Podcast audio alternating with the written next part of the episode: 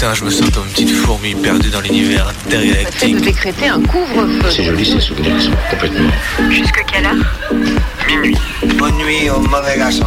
Et alors justement, plus un souvenir est enlevé, est passé, plus il est présent. Parce qu'il n'y a pas de, il y a pas de souvenir. Minuit.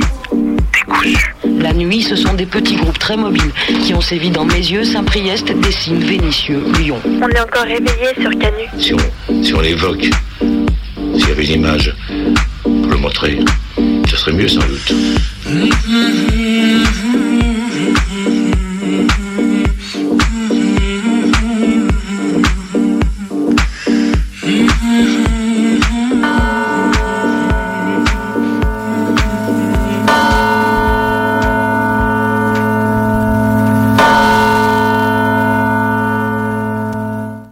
Pépite sexiste. Ça faisait longtemps, non?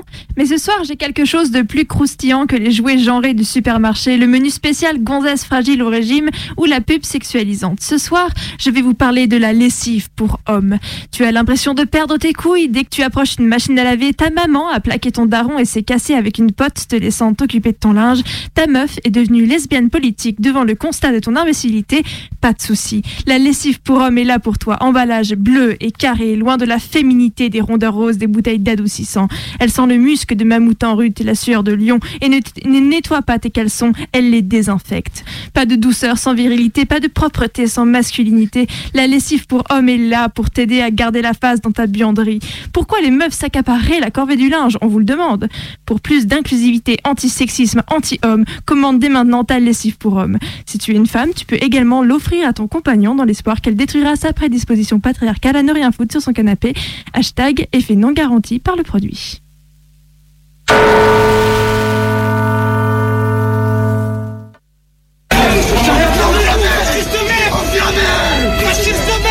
une vingtaine d'antifas qui sont arrivés, qui nous ont désignés, qui ont commencé à fixer sur nous en essayant de prendre notre banderole. On voit Zizou. Ils étaient armés avec euh, des bâtons, des cadenas, des, des gros cadenas pour attacher les vélos, bouteilles en verre qu'ils nous ont balancées. Et donc euh, ils nous ont agressés tout simplement. Zinedine. Oh, Zinedine. Euh, là on a les pompiers euh, du Feria qui sont en train de soigner l'un des nôtres, qui s'est pris euh, portant un coup de cadenas dans la, dans la figure. Pas ça. Pas du tout avec Pas ça, Zinedine. Pas ça, Zinedine. Quatre mois validés et après. Mais comment ils t'ont. Ils ont chopé, ils ont chopé à la Ils m'ont chopé, du coup il y en a un qui te chope. Il est ouvert où Faites très attention avec vos mains que ça s'infecte pas plus. Hein.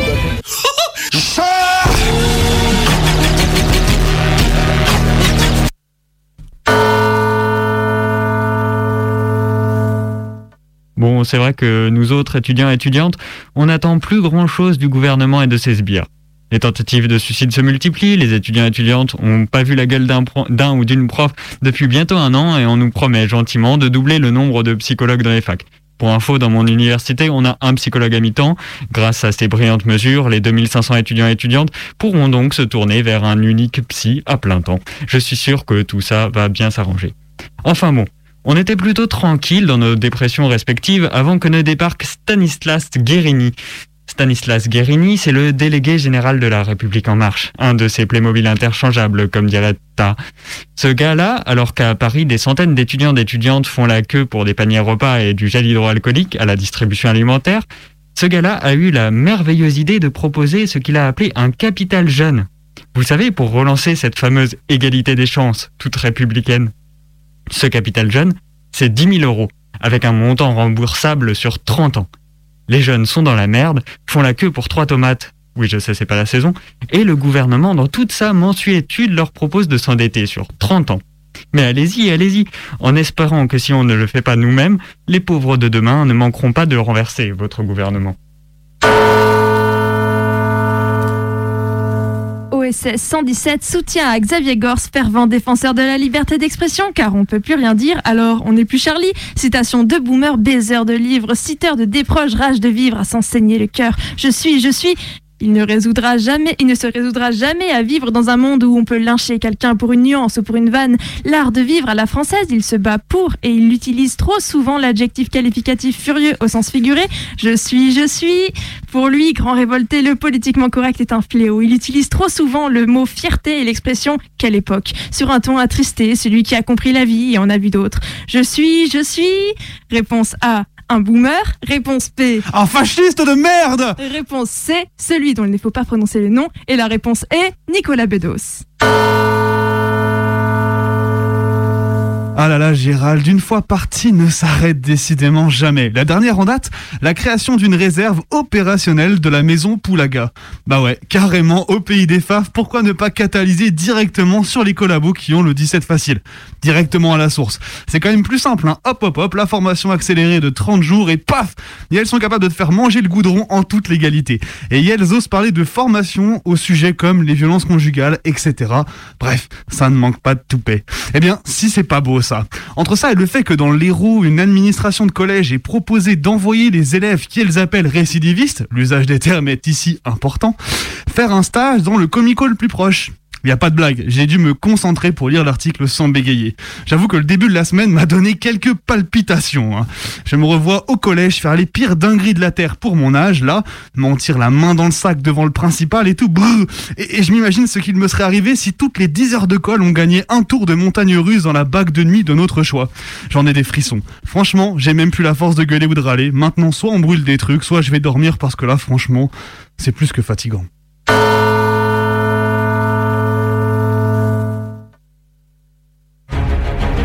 On sait qu'en gros, il existe en France aujourd'hui ce que j'appellerais une gauche libertaire, c'est-à-dire des gens inorganisés d'environ 3000 personnes qui ne sont pas tous violents. C'est-à-dire qu'il y en a beaucoup qui sont tous contre l'État, ils sont tous contre ce monde, ils sont tous dans une, une radicalité totale. C'est ce qu'on fait de plus à gauche, dites-vous. Ah oui, il n'y a pas plus à gauche que l'ultra-gauche, indéniablement. 3000.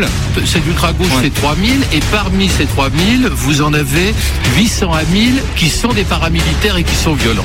Et ceux-là vont d'un front de lutte à l'autre. C'est-à-dire que vous les retrouvez euh, dans les grandes villes euh, en black bloc pour les casser, euh, vous allez les retrouver à Calais euh, pour venir en aide aux migrants, vous allez les retrouver dans les combats pour les sans-papiers, vous allez les retrouver dans les luttes antifa, euh, antifascistes, etc., ou sur les fronts écologistes, notamment les Mais ZAD. en tant que Black Bloc, ils n'ont pas d'autre euh, objectif au moment de ces manifestations que de casser.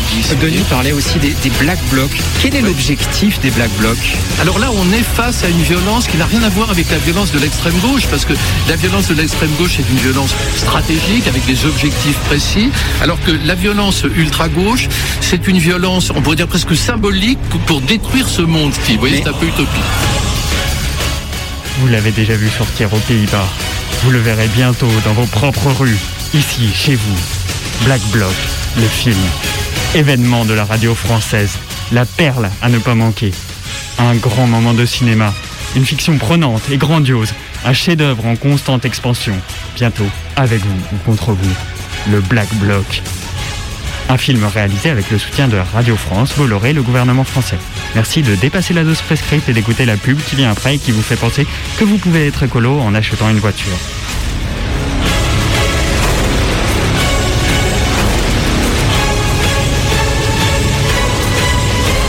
Et qu'il avait publié il y a une petite vingtaine d'années une première histoire de ce courant dans laquelle il ne lui prédisait pas un grand avenir. Eh bien, je me trompais.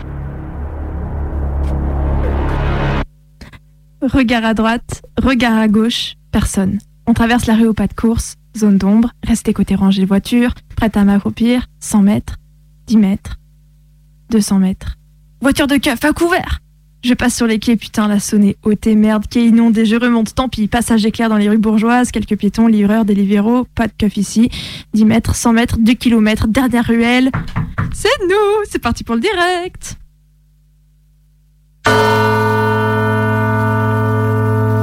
Bon, on va pas se mentir, les facs, ça commence à nous faire vriller les gens. Alors que la semaine dernière, on était plus de 2000 dans la rue à gueuler contre la situation dans les facs, que la précarité tue silencieusement de plus en plus d'étudiantes physiquement et psychologiquement.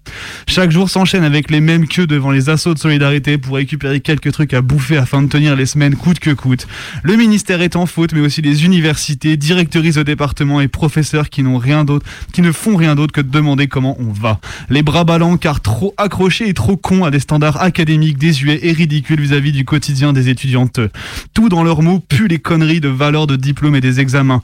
Tout pue le mépris devant une situation qu'elles n'auront jamais, qu'ils n'auront jamais connue et ne connaîtront jamais. Déjà en septembre, des- déjà en septembre, pardon, des profs osaient se plaindre devant des étudiantes boursières qui elles avaient du mal à trouver à bouffer parce que les restos U étaient en train de fermer.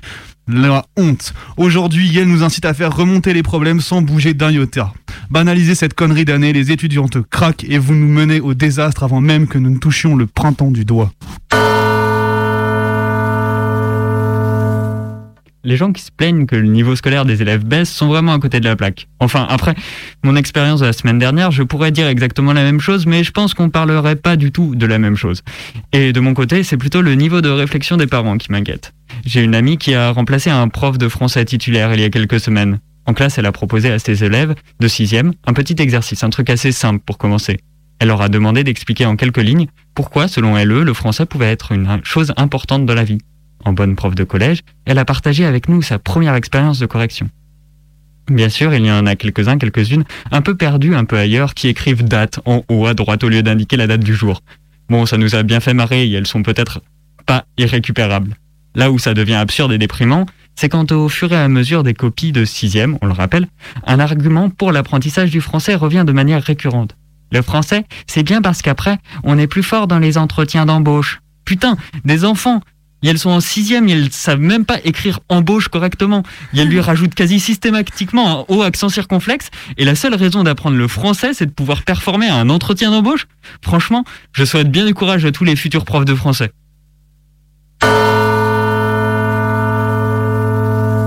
Et il est 23h15 sur les ondes de Radio Canu le 102.2 et vous écoutez toujours votre émission du mardi soir, Minuit décousu, en compagnie de Maë et de Martin. Et, de, Benoît. Et comme tous les mardis soirs, on va vous proposer un documentaire, on va vous proposer une fiction et on va commencer par un récit d'action militante. Euh, on vous propose pas de nous appeler parce que le téléphone est cassé. On peut toujours quand même essayer de le brancher à tout hasard, vraiment? Ah, vraiment. Bon. bon, le téléphone est mort. Mais bon, en tout cas, voilà. Donc ce soir, comme vous pouvez l'entendre, on est encore arrivé ici sans s'être fait alpaguer par la maison Poulaga, poète poète. Voilà, du coup, on est très très très contente, contente d'être avec vous pour apprendre que embauche s'écrit avec un O circonflexe comme le mot chômage finalement. Donc voilà, moi ça m'a fait marrer dans ma tête, j'étais obligé de la partager avant qu'on commence. Voilà. Et, et, ben voilà. Euh, c'est toi qui vas commencer avec un récit d'action militante, c'est ça? Voilà, on part aux États-Unis, je crois. C'est parti. Many Americans have lost confidence in what their government has told them about our policy.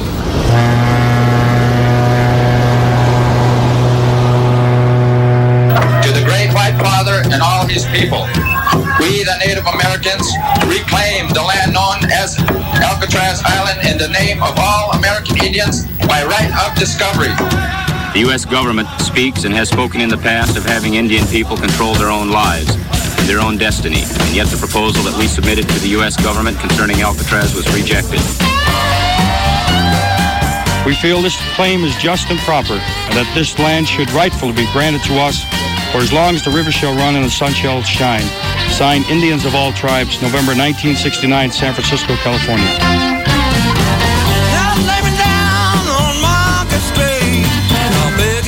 Il fait tout frais sur ce mois de novembre américain 1969, alors que la baie de San Francisco et ses vagues portent l'écho du discours de Nixon sur la guerre du Vietnam.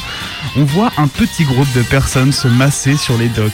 Parmi elles, beaucoup d'étudiantes natives américains accompagnés de leurs professeurs de l'Université de Californie et de Berkeley, mais aussi et surtout 78 natives, femmes, hommes et enfants de tribus différentes qui attendent une embarcation pour l'île d'Alcatraz.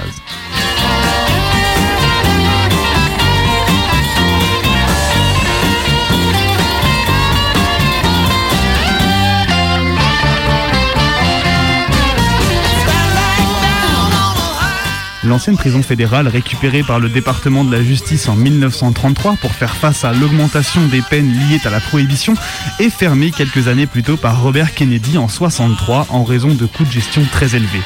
L'îlot d'Alcatraz est alors supposé être transféré de l'autorité fédérale à la ville de San Francisco, dont les acteurs municipaux entendent rapidement proposer un projet de reconversion du site, un monument pour les Nations Unies, une statue de la liberté pour la côte ouest, voire un complexe hôtelier.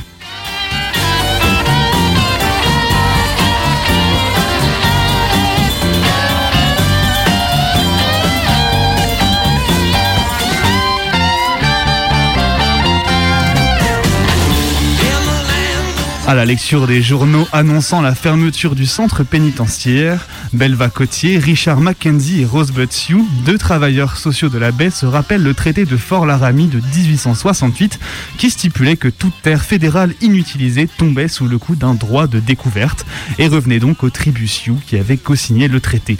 Le 8 mai 64, les trois compagnons, avec à leur côté un certain nombre d'étudiantes natives ou descendants natives, manifestent sur l'île quelques heures de manière spectaculaire en proposant à l'État fédéral de leur racheter le terrain au même prix que les colons proposé pour l'île de Manhattan, à savoir une vingtaine de dollars. Yale quitte ensuite l'île face aux menaces d'être traduit en justice pour crime. Mais ce n'est que la première partie de notre histoire.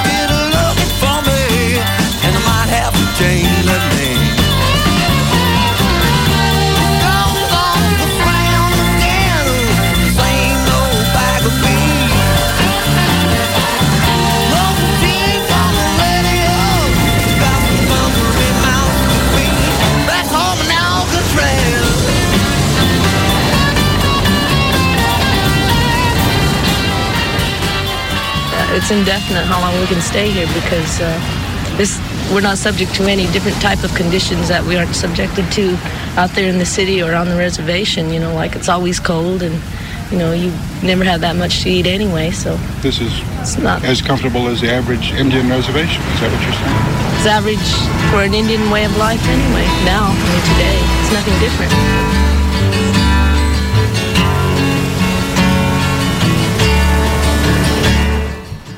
Nous pensons que cette île que vous appelez Alcatraz est idéale pour recevoir une réserve indienne telle que les Blancs la conçoivent. En fait, nous pensons que cet endroit présente déjà toutes les caractéristiques des réserves indiennes. 1. Elle est éloignée de tous les services et n'est desservie par aucun moyen de transport adéquat. 2. Il n'y a pas d'eau courante. 3. Les services sanitaires sont insuffisants. 4. Il n'y a ni pétrole ni minerai. 5. On n'y trouve pas d'industrie et donc le chômage y est très élevé. 6. Il n'y a aucun service de santé. 7. Le sol est rocheux, impropre à toute culture et il n'y a pas de gibier. 8. Il n'y a pas d'équipement scolaire. 9. L'endroit a toujours souffert de surpopulation. 10. La population y a toujours été considérée comme prisonnière et tenue dans une totale dépendance des autres.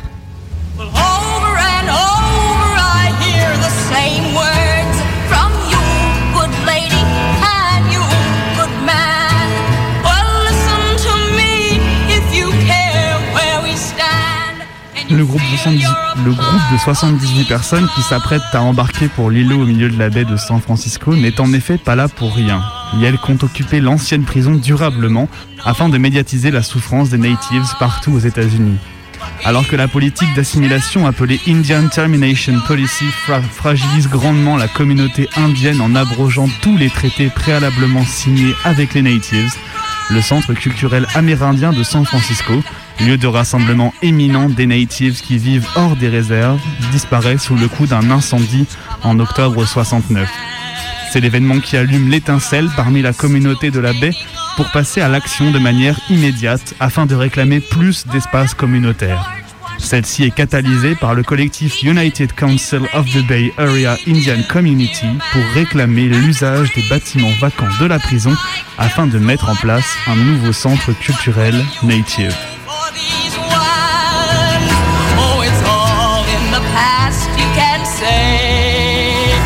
But it's still going on here today. The government now wants the Iroquois land, that of the Seneca and the Cheyenne. It's here and it's now. You must help us, dear man.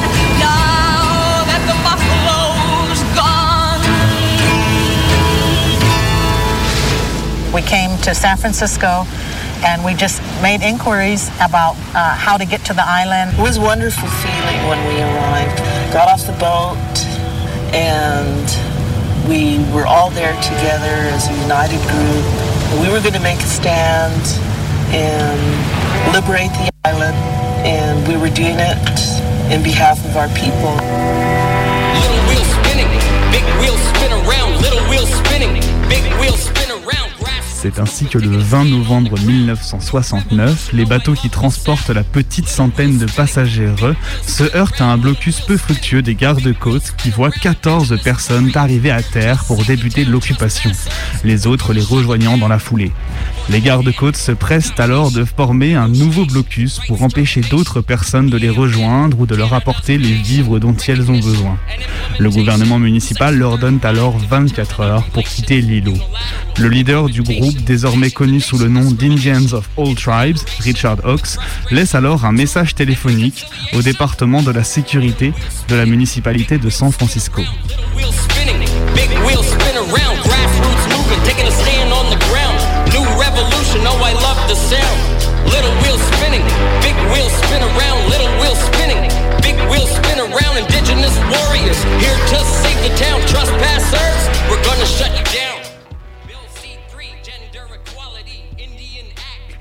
Nous invitons les États-Unis à reconnaître la justice de notre demande. Le choix repose maintenant dans les mains des représentants du gouvernement américain de faire usage de la violence contre nous et de nous enlever de la terre notre grand esprit comme auparavant ou d'instituer un réel changement dans les échanges avec les Indiens d'Amérique. Nous n'avons pas peur de vos menaces de nous traîner en justice pour des crimes commis sur notre sol. Nous, ainsi que tous les autres peuples opprimés, accueillerons le spectacle des preuves devant le monde de votre titre de propriété génocidaire. Néanmoins, nous cherchons la paix. Les occupanteux demandent le retour d'Alcatraz aux natives et un financement suffisant pour construire, maintenir et opérer un complexe culturel indien et une université. Alors que le gouvernement accepte au départ de négocier, les représentants de la ville rejettent l'intégralité des demandes formulées. Fin novembre, les occupanteux sont plus de 400 sur l'île d'Alcatraz et Yale commence à s'organiser. Yale, Yale élisent un conseil et tout le monde est invité à voter les décisions majeures de l'occupation. Une école est même construite pour les enfants présents sur l'île. Les adultes les plus âgés enseignent les arts et l'artisanat traditionnel native comme travail de la peau, les sculptures, les danses, la musique, les costumes, etc. La radio fait partie des piliers de l'occupation. La station Radio Free Alcatraz est mise en place dès les débuts de l'occupation pour donner la voix aux natives américaines sans voix. La première émission est diffusée le 22 décembre 69 en direct depuis les anciens quartiers centraux de la prison sous la direction de John Trudell. Avec du matos emprunté ou donné ici ou là, le programme est diffusé par le réseau Pacifica qui diffuse alors sur les ondes de Berkeley, Los Angeles et New York tous les soirs de la semaine à 19h15. La diffusion de l'action leur permet d'acquérir de forts soutiens dans le milieu de l'entertainment. Des personnalités comme Jane Fonda, Marlon Brando montrent leur solidarité avec les occupantes et le groupe Creedence Clearwater Revival fait des donations à la cause.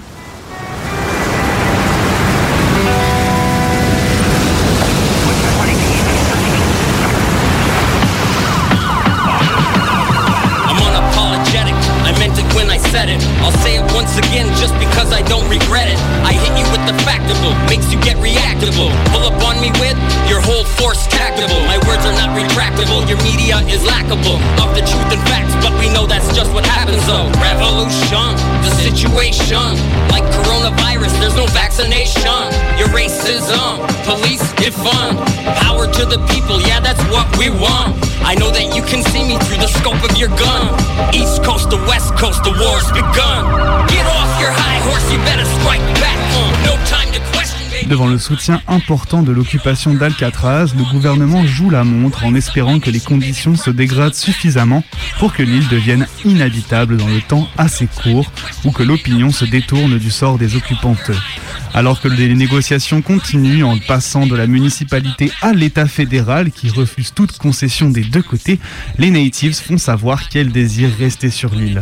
À partir du mois d'avril et mai 70, le gouvernement coupe l'électricité et les communications téléphoniques de l'île et resserre les blocus en empêchant les vivres d'atteindre les occupantes. En juin 70, un incendie provoque la destruction de plusieurs quartiers de l'ancienne prison ainsi que le phare. Le manque d'électricité met à mal le phare et les signaux de détresse en cas de brume. Le public commence ainsi à se préoccuper des questions de sécurité de la navigation à travers la baie. Mi-janvier 1971, deux supertankers entrent en collision près du Golden Gate Bridge, laissant ainsi s'échapper plusieurs centaines de milliers de litres de pétrole dans l'océan. Avec un soutien de plus en plus mince, les conditions de vie sur l'île se dégradent en l'absence d'électricité, d'eau fraîche et de nourriture. Finalement, Après 19 mois d'occupation, le 11 juin 71, une large équipe de marshals, de forces spéciales, de gardes-côtes et d'agents du FBI évacue les 15 dernières personnes qui occupent Alcatraz. We know that $24 in trade goods for these 16 acres is more than was paid when Manhattan Island was sold. New Brunswick has launched a coroner's inquest into the death of Chantel Moore. The indigenous woman was shot and killed by police in New Brunswick who were asked to check in on her well-being. En dépit de sa fin compliquée, l'occupation d'Alcatraz eut un effet direct sur la politique fédérale indienne, comme le note en 71 un occupant au Los Angeles, Los Angeles Times. Alcatraz a unifié les Indiens une deuxième fois. Un autre, le but de l'occupation d'Alcatraz était de débuter un mouvement indien et d'appeler l'opinion sur les problèmes indiens. Ça a servi ce but.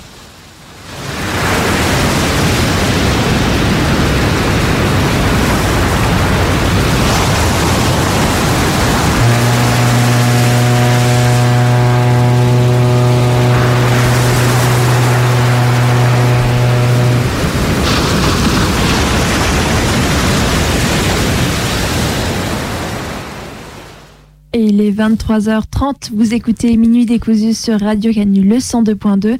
Bebe vient de vous faire le récit d'une action militante donc de ces natives en 60... 71. 71. Et comme, euh, comme tous les soirs à Minuit décousu, eh ben on va ensuite enchaîner avec euh, un, un témoignage, un documentaire, puis une fiction. D'habitude, c'est aussi le moment où on vous propose de, de passer un appel euh, pour passer une chanson. Ce soir, le téléphone est cassé, mais vous inquiétez pas, on le réparera d'ici peu. J'aurais presque envie de, de réciter le numéro de téléphone rien que pour euh, sentir un peu l'ambiance. Peut-être que ça, ça va réparer le téléphone. Peut-être. 04 78 39 18 15. Je me rappelle encore. Et du coup, ce soir, on va écouter un, témoignage, un documentaire que tu as fait, Martin. Oui, à propos d'une amie en fait qui a dû se positionner au sein de sa famille euh, sur la transition de sa sœur, donc de sa sœur jumelle, parce que hum, on pensait du coup que c'était un sujet euh, important de savoir comment euh, réagir face à la transition d'une personne de sa famille, surtout quand les parents sont pas hum, forcément en accord avec cette transition ou pas renseignés ou ou plein de trucs de ce genre-là. Mais je vous laisse écouter de toute façon et je vous laisse avec cette amie qui va vous raconter. C'est ma soeur jumelle qui a fait son coming out euh, trans il y a 2-3 ans, je sais pas.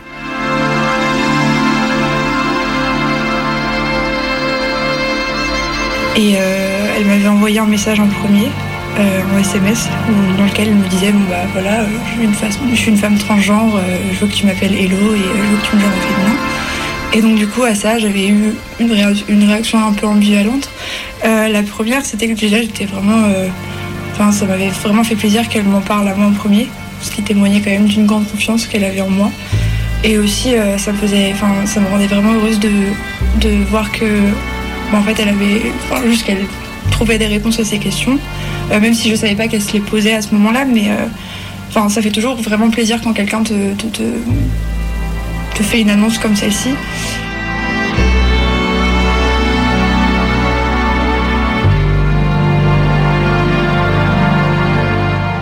Euh, en fait, il s'avère que ma soeur a fait son coming out trans à mes parents quelques jours après, par SMS aussi. Mais après, je me souviens plus trop de comment ça s'est enchaîné.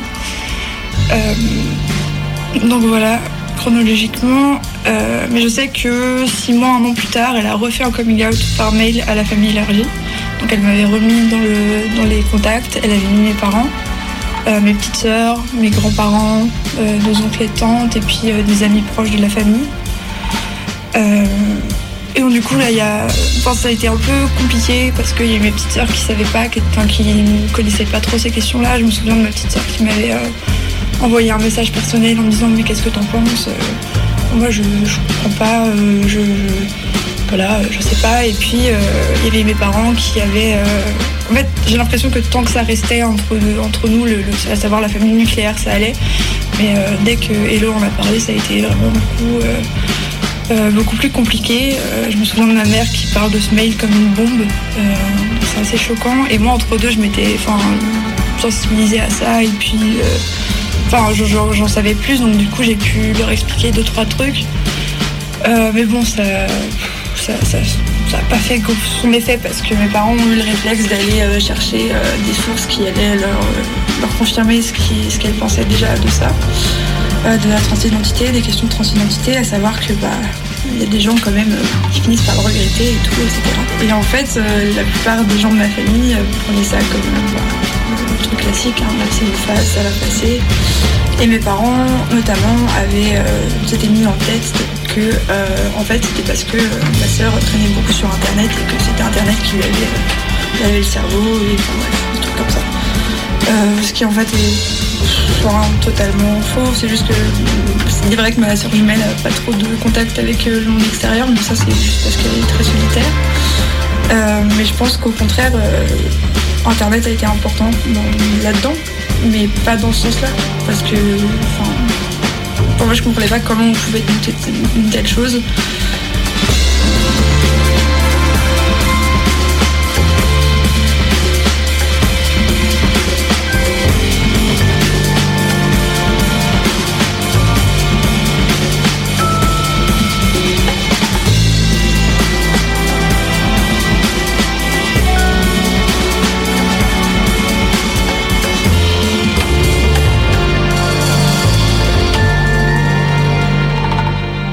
Après, le, revers de la médaille, c'est que moi, à ce moment-là, j'étais pas, euh, j'étais à peine féministe. Les questions queer, elles m'étaient vraiment, euh, euh, enfin, je m'étais pas du tout sensibilisée à ça, donc du coup, je savais pas trop comment faire. Et il y a eu deux réactions un peu négatives que je dois dire parce que je m'en veux un peu maintenant, mais je regrette un peu. Mais bon, voilà, c'était le cas. La première réaction que j'ai eue, c'est en fait, j'aurais préféré que tu me le dises en face et pas par SMS parce que voilà. Et la deuxième, c'était euh, bah, une position que beaucoup de proches de personnes transgenres qui font leur coming ont, c'est-à-dire euh, avoir l'impression qu'il y a un deuil à faire. Euh, et ça, c'est la, dernière fois que, je dirais ça, mais j'avais l'impression de juste plus avoir de frère. Ce qui, en fait, c'est toujours la même personne. Et, et ça, je m'en suis beaucoup voulu par la suite quand je me suis renseignée sur toutes ces questions-là. Et par rapport à ça, un truc que j'ai pas dit avant, mais c'est que moi, quand, je lui avais dit, et ça c'est la position que j'ai eue euh, jusqu'à encore et que j'ai encore malheureusement maintenant, c'est que j'ai choisi de bah, forcément de la genrer au féminin, euh, de l'appeler Hello, mais que quand j'étais avec elle et que quand on avait des contacts euh, perso. Au début c'était plus par plus parce que en fait j'avais peur que ça lui retombe dessus et j'avais peur de, de lui faire mal et j'avais surtout peur de faire les choses à sa place ce qui n'était pas mon rôle en fait j'estimais que c'était à, elle de le faire à elle de euh, enfin j'aime pas ce terme là mais de s'imposer euh, comme ça. Et euh, maintenant c'est plus par respect parce que en fait euh, bah, en fait on n'invite pas quelqu'un sans son accord. Et on a pu parler euh, plusieurs fois de ces choses là et donc du coup, je sais qu'elle a encore besoin de temps, euh, notamment avec mes parents, avec mes parents, avec ma famille. Euh, et donc du coup, ce qui fait que ça fait 2-3 ans qu'elle est mégenrée au quotidien, euh, que mes parents utilisent son dead, name, euh, que euh, c'est son dead name, son dead name pardon, et les filles, et donc du coup ça me dérange beaucoup, beaucoup moins qu'elle, mais bon, je peux pas parler en son nom, donc je peux pas lui dire ce que ça lui fait. Et moi, je, je sais qu'à chaque fois que je rentrais, c'était. Enfin. en fait, j'ai beaucoup de mal avec la vie familiale, notamment à cause de ça. Euh, parce que je trouve ça vraiment enfin, terrible. Je- J'ai pas de mots pour décrire ça, ça paraît hyper euh, enfantin de dire ça comme ça, mais c'est vraiment. Enfin, moi, ça me met en état de rage souvent, donc j'essaye de faire avec. Mais euh, bon, je dis aussi qu'elle aussi, elle fait avec, donc. euh, on est ensemble quoi, mais euh, c'est- très dur de, de, voir sa sœur euh, ne pas être considérée telle qu'elle a envie d'être considérée.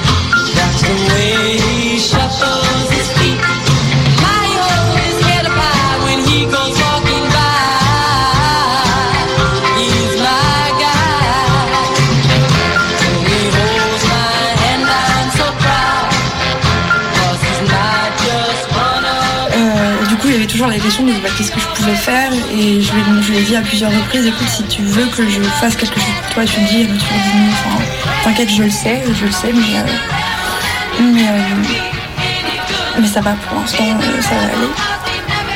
Et récemment, il y a eu deux événements qui peuvent paraître anodins, mais qui sont assez importants et qui ont notamment été importants pour petites sœurs et dans leur façon de considérer mes sœurs jumelles.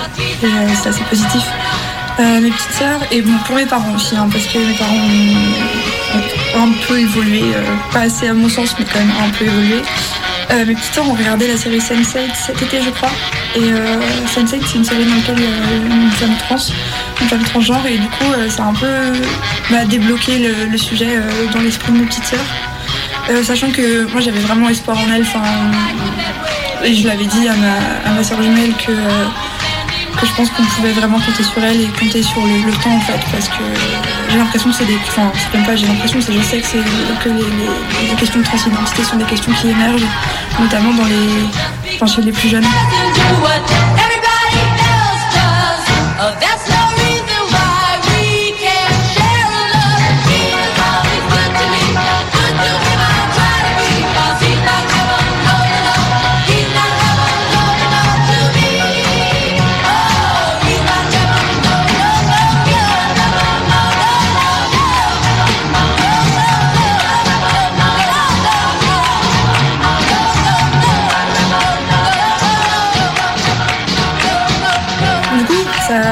enfin ça m'a ça a vachement changé enfin ma vision des choses parce que moi je pensais que mes parents avaient fait semblant d'oublier avaient mis le truc de côté avaient lancé la bombe comme disait ma mère euh, euh, très loin pour la laisser exploser euh, le plus loin possible et en fait non.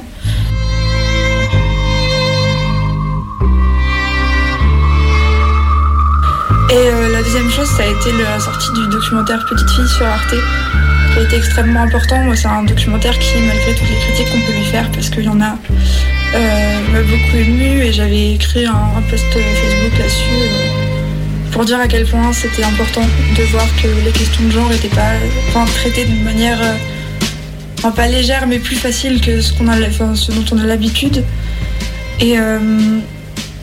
Et à quel point c'était surtout beau de voir que euh, bah, Sacha, la petite fille du film, était entourée par sa famille. Et euh, là, c'était un peu un gros poke invisible à ma mère, en mode euh, regarde, regarde, ça existe.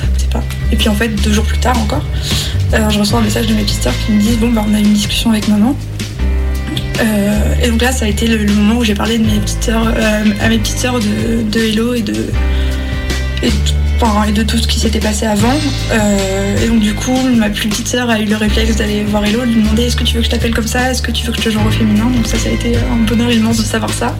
Ça a été un peu plus compliqué avec la plus grande petite sœur qui a eu euh, un peu du mal, mais euh, la conclusion c'est que bah, c'était tout con, mais ma, cette conversation-là, on était moi et mes petites sœurs, et puis bah, la conclusion, c'est que bah, elles ont ajouté Hello par la suite. Donc ça, je crois que j'avais rarement passé un aussi bon dimanche que, cette fois-là, et c'était vraiment incroyable.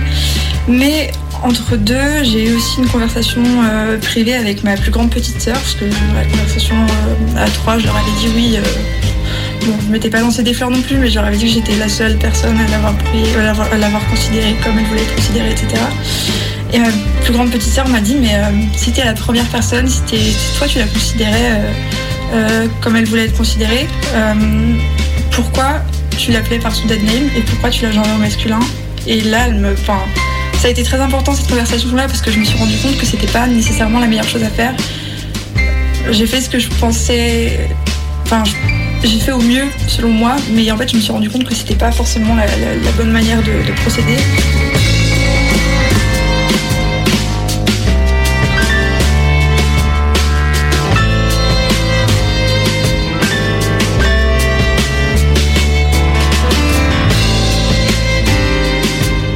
Avec mes soeurs, on en a parlé, mais pas tant que ça finalement. Euh, mais je sais qu'il faudrait. Et avec mes parents, j'ai pas eu la. En fait, c'était, euh, ça s'est passé très récemment. Ça s'est passé le 1 décembre. Et euh, bon, en décembre, il y a Noël et c'était un peu compliqué déjà parce que euh, on n'était pas avec toute la famille, etc. Et puis moi, j'ai pas non plus des rapports avec mes parents qui sont. En fait, on s'entend très bien, on s'aime et tout, mais comme je l'ai dit, c'est pas le problème. On a vraiment des, soucis de communication et euh, moi j'ai tendance à beaucoup m'énerver quand quand mes parents sont juste m'écoutent pas en fait. Et euh, du coup c'est un peu compliqué là-dessus de communiquer. J'ai voulu, j'ai voulu leur, euh, leur parler du documentaire parce que je savais qu'ils l'avaient vu, mais ça a pas ça a pas fait son effet quoi. J'ai pas pu trop trop leur en parler. Et je pense aussi que mon rôle c'est pas tant de parler pour ma sœur, mais plus de les rediriger vers euh, des ressources que je connais bien. Euh, je sais que ma mère est sur Instagram, donc je pense que je peux lui conseiller quelques comptes qui sont assez pédagogiques. Euh, je pense que c'est en ça qu'on peut soutenir le mieux, enfin au mieux. Je pense que déjà le premier pas c'est aller se renseigner soi-même. Et puis écouter surtout, il y, a- ça aussi, c'est que en fait le, le- gros problème dans, dans cette situation-là, c'est que mes parents n'écoutent pas. Et on a un a priori sur les choses et euh, font pas directement confiance en les, en les, les- enfin, je veux dire, font pas directement confiance à ma, en ma soeur, parce qu'il y a toujours une grosse part de doute. Lui, si c'était pas vrai, alors qu'en fait, ben, en fait, ça fait trois ans. Parce que le discours de mes parents quand elle a fait son coming out, c'était euh, mais on t'aimera toujours. Et en fait, euh, c'est pas la question. C'est vraiment pas la question. Euh, on peut aimer quelqu'un sans respecter, respecter la personne, et là c'est exactement ce qui se passe. Et du coup, je me suis rendu compte, et c'était assez dur de se le formuler en ces termes, que en fait, l'amour c'est bien, mais ça fait rien en fait. Enfin, c'est pas utile dans ces cas-là, quand faut agir, faut agir, ça sert à rien. Enfin, en fait, ça, aide pas, ça aide pas la situation. Donc, euh, du coup, ça a été très dur de se dire ça, parce que j'ai aucun doute que ben, mes parents euh, nous aiment toutes, euh, aiment ma sœur comme, comme mes sœurs et moi. Mais Enfin, je veux dire, ça, ça change rien et c'est assez terrible.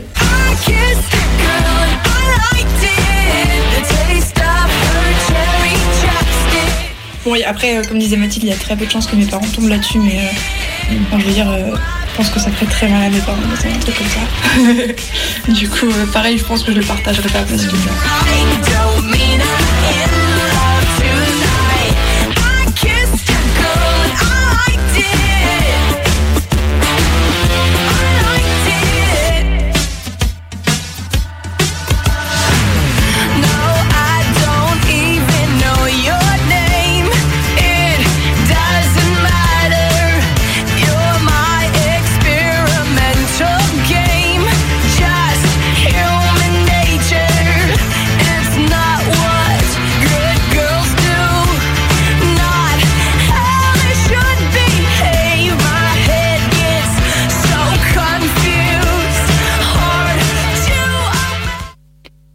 Il est 23h46, bientôt 47. Vous écoutez toujours Minuit décousu sur Radio Canu au 102.2. Et vous venez d'entendre un documentaire, euh, du coup, d'une amie à moi, dont la sœur a transitionné euh, plus ou moins récemment. Voilà. Voilà, qui nous explique comment c'était plutôt compliqué de gérer ça, quoi. Euh, surtout, euh, surtout quand, quand bah, on n'est pas forcément, on s'est pas forcément éduqué à la question et, euh, et quand des membres de la famille euh, sont plutôt, euh, sont plutôt récalcitrants, quoi. C'est- Vas-y, Benoît. Non, non, non, non, je, je te laisse parler. Non, non, du coup, euh, elle disait que c'est c'est pas évident et que que en fait la, la, la principale chose à faire c'est de se renseigner et de renseigner les gens qui sont autour de vous pas forcément en leur expliquant mais en leur faisant euh, enfin en leur transmettant du contenu qui est déjà pédagogique et qui, explique déjà comment réagir et comment se comporter. Et du coup d'accepter d'avoir un certain une, une certaine critique sur soi-même ce qui est pas évident euh, surtout euh, quand on parle de nos darons à nous Et pour ça, il y a vraiment pléthore de, euh, de, il y a beaucoup, beaucoup, beaucoup de documentation qui existent, notamment par beaucoup d'associations euh, queer et trans, euh, même transféministes, qui produisent beaucoup, beaucoup de contenu sur ces questions-là. Et ça vaut le coup, en fait, d'aller regarder parce qu'il y a beaucoup de brochures, de PDF qui sont dispo, qui sont facilement, euh, facilement lisibles, facilement compréhensibles, qui sont très clairs. Enfin, vraiment du très, très bon, du très, très bon taf de ce point de vue-là. C'est ça, allez lire, renseignez-vous, ça fait toujours du bien, hein, même si vous êtes déjà renseigné, ça ne fait pas jamais de mal. Et, et ben voilà, comme et on euh, embraye avec la fiction Maë Allez, on embraye avec la fiction. Alors, on va aborder ce soir, je vais aborder ce soir des, un sujet pas forcément, pas forcément facile. C'est des textes de, de femmes qui parlent de leur relation avec euh, les hommes. J'en profite pour faire un, un petit trigger warning euh, sur les questions de- d'agression sexuelle. Euh, Donc euh, voilà, euh, vous, comme ça vous savez ce que vous allez entendre et si, vous, pensez que, que ça va pas vous faire du bien, je vous conseille de, peut-être euh, switcher sur, je sais pas, une autre radio, possiblement qui fait de la musique sympa.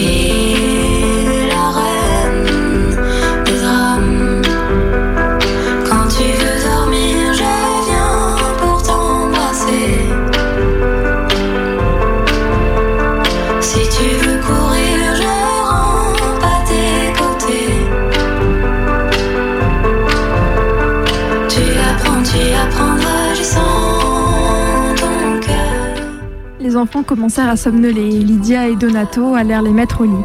Puis Lydia m'aida à faire la vaisselle et me proposa, si je voulais me reposer encore un peu, de se lever et préparer le petit déjeuner. J'ai protesté, ça c'était mon travail. Ils se retirèrent et je demeurai seule. J'installai mon petit lit dans le coin habituel et examinai les lieux pour vérifier qu'il n'y avait ni cafards ni moustiques. J'éteignis la lumière, je me déshabillai et me couchai avec la lettre de mon ami et le marque-page bleu de Nino, le fils de mes hôtes, qui était pour moi en ce moment mes biens les plus précieux. Puis j'entendis des pas. Je vis l'ombre de Donato entrer dans la cuisine pieds nus avec son pyjama bleu. Je tirai le drap sur moi, il alla au robinet, prit un verre d'eau et le but. Il resta debout quelques secondes devant l'évier, posa le verre et se dirigea vers mon lit. Je sais que tu es réveillé. Fit-il. Ne pense plus à ton ami. Reste. Elle ne va pas bien, elle a besoin de moi, Mais c'est moi qui ai besoin de toi. dit-il, et il se pencha pour m'embrasser sur la bouche, pas avec la légèreté de son fils, mais en entr'ouvrant mes lèvres avec sa langue. Je restai immobile. Continuant à m'embrasser avec soin, avec passion, il écarta un peu le drap pour chercher mes seins avec sa main et les caressa sous ma chemise de nuit. Puis il s'arrêta et descendit entre mes jambes, appuyant fort deux doigts contre ma culotte. Je ne dis rien, je ne fis rien. J'étais tétanisée par son comportement, par l'horreur que je ressentais et par le plaisir que j'éprouvais pourtant. Ses moustaches piquetaient ma lèvre supérieure et sa langue était rugueuse. Il s'écarta lentement de ma bouche, éloigna sa main, Demain soir, toi et moi, on fera une balade sur la plage. dit-il d'une voix rauque. Je t'aime beaucoup, et je sais que toi aussi. Tu m'aimes beaucoup. C'est pas vrai? Je ne répondis rien. Il effleura de nouveau mes lèvres avec les siennes, me murmura bonne nuit, se leva et sortit de la cuisine. Je ne bougeais toujours pas. Je ne sais pas combien de temps je restais ainsi. J'essayais d'éloigner la sensation de sa langue, de ses caresses et de la pression de sa main, mais sans y parvenir. Nino avait- avait-il voulu me prévenir de ce que ferait son père? J'éprouvais une haine irrépressible contre Donato et du dégoût pour moi-même.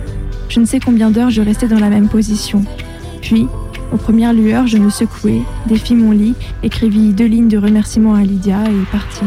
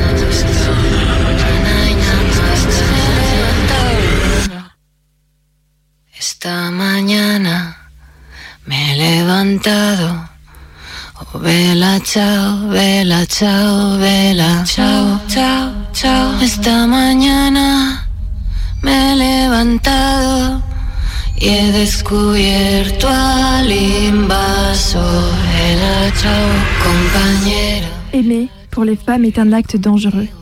L'amour supporte tout, y compris surtout la violence. Et à côté de la douleur du corps, qu'est-ce que l'humiliation?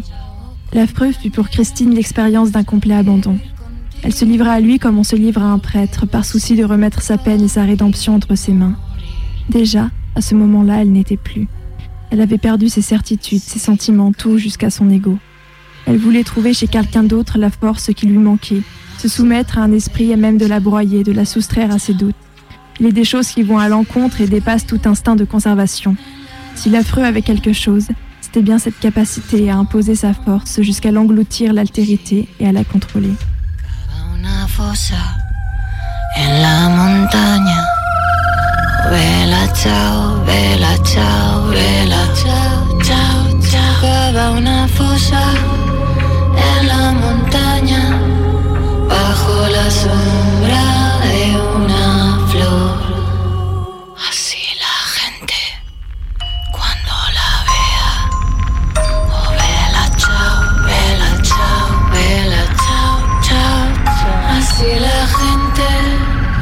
Cuando la vea se dirá que bella flor.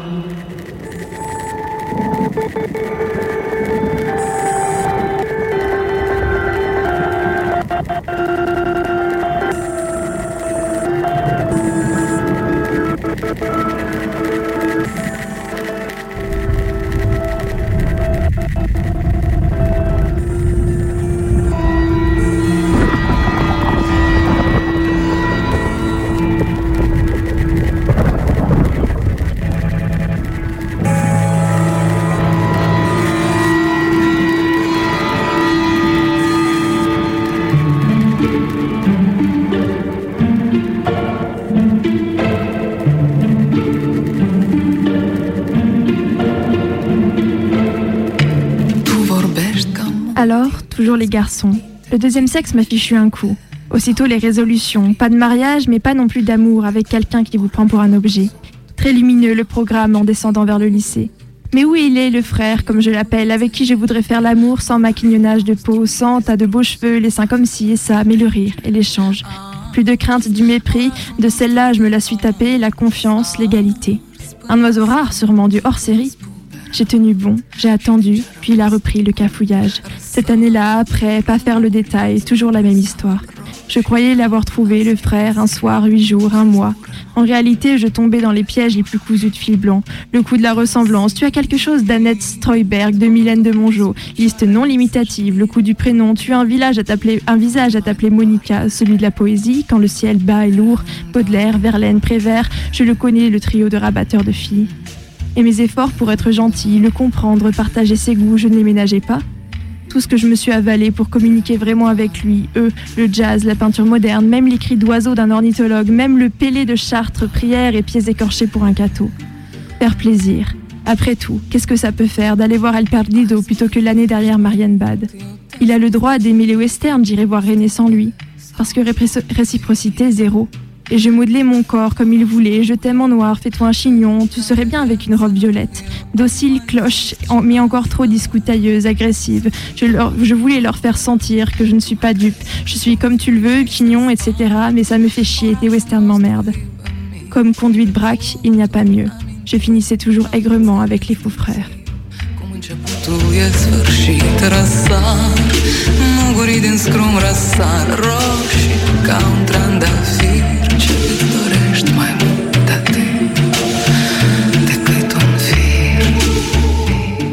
Dans la vie d'une femme la prépare à se soumettre lorsqu'elle engagera une relation sexuelle avec un homme. Le sexe, tel qu'il est construit par le patriarcat, est une application concrète de la domination masculine. C'est une lutte dont chaque mouvement est déterminé à l'avance. Cette lutte ne se joue pas à armes égales, et ce avant tout parce que la femme l'entame en sachant qu'elle doit la perdre. Pour qu'il y ait rapport sexuel, la femme sait qu'elle doit céder à l'homme. Si elle le sait, c'est parce qu'on lui a appris que sa virginité est un objet qu'on peut lui prendre, qu'elle peut donner, qu'elle peut perdre. Qu'on a qualifié devant elle les femmes qui s'affirment face aux hommes de castratrices, des femmes donc qui, par définition, empêchent tout rapport d'avoir lieu. Plus simplement, la femme assimile le fait qu'elle n'est désirable et donc apte à trouver un partenaire que dans un schéma hétéronormatif de passivité. C'est donc en ayant déjà profondément intégré leur inévitable défaite que les femmes commencent leur vie sexuelle. Elles ne sont pas préparées à faire face au comportement sexuel de leur partenaire masculin qui, fantasmant sur leur propre image de dominant, cherche à prouver leur ascendant physique par le sexe. Les femmes, par avance soumises, font donc de la sexualité hétéro l'expérience de la force de leur partenaire et de leur propre vulnérabilité, et ce, même au cours de rapports consentis. Elles ne se soumettent pas à des hommes, mais à l'ordre patriarcal qui les contraint à s'admettre plus faibles que leurs partenaires, moins aptes à dominer qu'à être dominées. Cette expérience intime, qui a lieu au sein des rapports hétérosexuels, perpétue une croyance collective qui conforte les hommes dans leur fantasme de toute puissance et maintient les femmes dans la crainte de la force physique des hommes tout en étouffant leur potentiel insurrectionnel.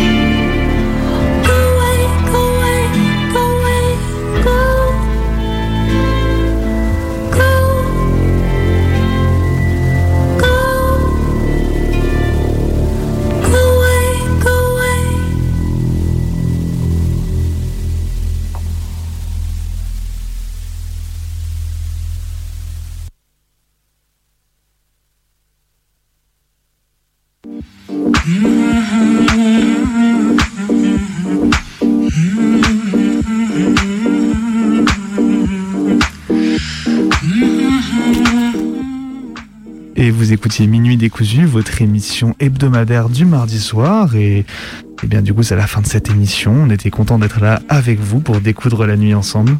Et comme euh, toutes les semaines, en attendant qu'on revienne dans votre antenne, vous pouvez nous réécouter sur notre blog Arte Radio. Et d'ici la semaine prochaine, on vous souhaite une bonne nuit. Bonne nuit.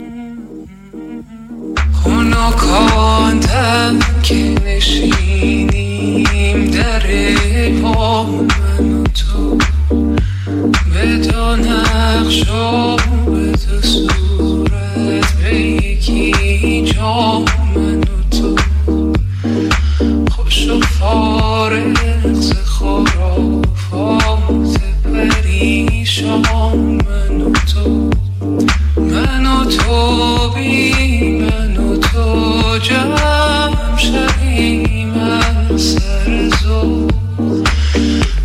Mm-hmm.